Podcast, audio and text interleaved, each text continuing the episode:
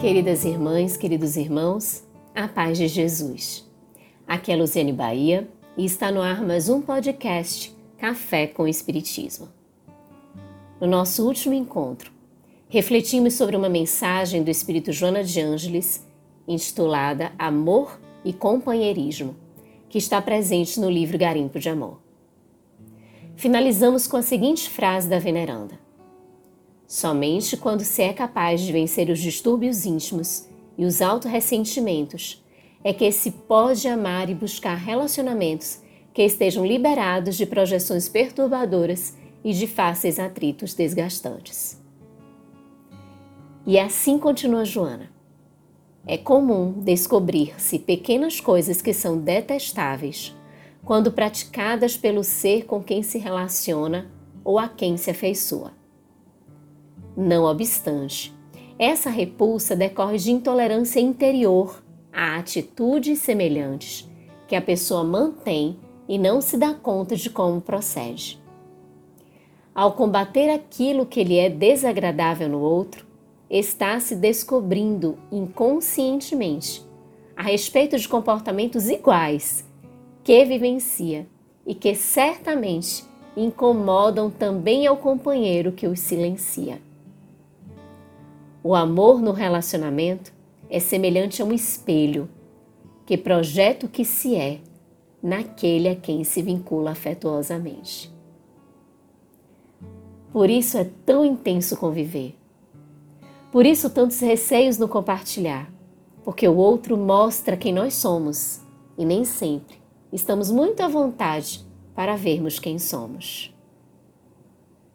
Em face dessa realidade, destaca Joana, torna-se necessário diálogo honesto e coerente, evitando-se as brigas que ressaltam os caprichos do ego, as imposições da personalidade dominadora. Ninguém ama submetendo, nem se permite amar sob sujeição. O amor é livre e expressa-se em total liberdade, sem o que manifesta interesse e conveniência, normalmente de efêmera duração. Quando a veneranda afirma que o amor é livre, conduz-nos a percebermos que não há como aprisionar o que se sente, nem condicionar. Contudo, ela não está a dizer que livre é a atuação perante a pessoa com quem se convive. Somos livres para sentirmos e livres para escolhermos com quem compartilharemos as experiências. Uma vez realizada a escolha, a nossa liberdade vai até o campo de atuação da liberdade do outro, com a presença do respeito, da fidelidade, da honestidade e da reciprocidade. E sobre a pureza do amor, conciliado com o respeito da escolha, lembro-me de uma história muito impactante, narrada pela espírita espanhola Amália Domingos Soler em seu livro Contos Espíritas. Esta sensível escritora consegue nos transmitir a essência das relações, ensinando-nos, através das lições da vida, a olharmos para nós mesmos.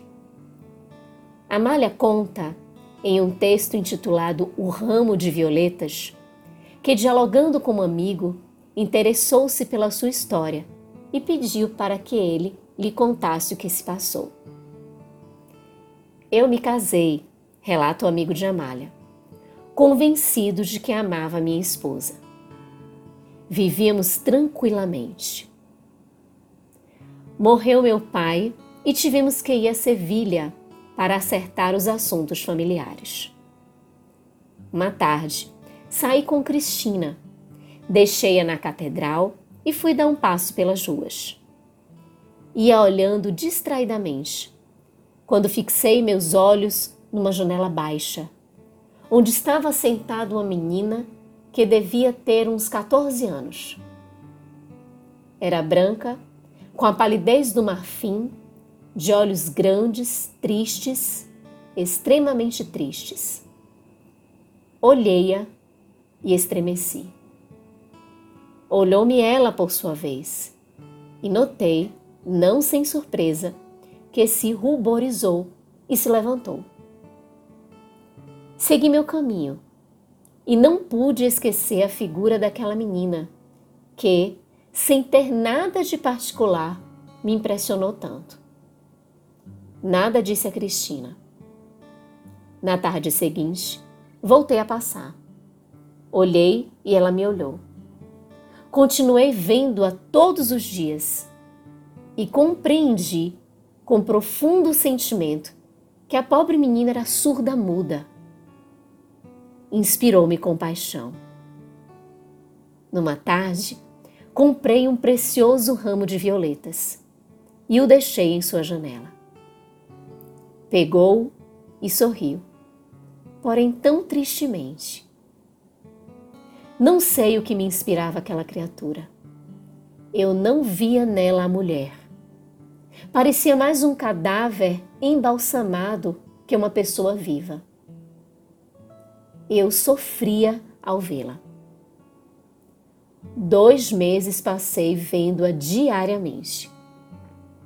Um dia, achei a janela fechada. Durante oito dias não vivi. E como eu respeitava a minha posição social de casado, não quis perguntar a nenhum dos criados. No nono dia, vi a janela aberta. No fundo do quarto, havia no chão o cadáver da pobre menina. Então vi que sobre seu peito havia o ramalhete de violetas que lhe havia presenteado. Quando percebi, eu estava em minha cama, rodeado de minha família. Minha esposa disse que eu passara mal vendo uma menina morta. Quinze dias estive delirando e falando coisas sem nexo sobre um ramo de violetas e uma menina. Perdoa-me, disse ele à esposa.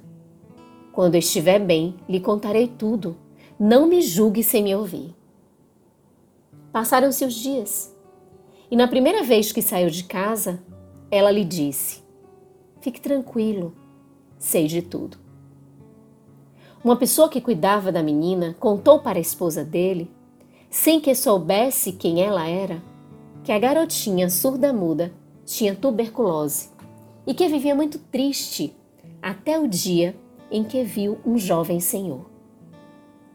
Ao perceber que era ele, a esposa sentiu em seu coração o impacto das informações, mas foi envolvida de compaixão pela menina e disse ao esposo: Seus ramos de violetas a fez completamente feliz. Desde que você lhe deu o ramo, não se separou dele e fez seu pai prometer que o colocariam em seu peito depois de morta. Como você viu, respeitaram sua vontade e com ela foi enterrado. Ele então chora. E a sua esposa lhe diz: Chore, que eu também choro. Se sou culpado, não sei, disse ele. Porém, posso jurar que eu não a via como mulher. Sim, compreendo disse a esposa. Assim termina o diálogo do casal sobre este contexto tão impactante. Por isso, imprescindíveis são a sinceridade e a fidelidade a si e ao outro com quem se elege a convivência. Por isso, Joana ensinou que é necessário o diálogo honesto e coerente. No próximo encontro, continuaremos com o capítulo 7 do livro Garimpo de Amor, além de mais informações sobre esta linda história de amor puro e respeito mútuo. Com gratidão imensa no coração, um grande abraço e até o próximo podcast Café com Espiritismo.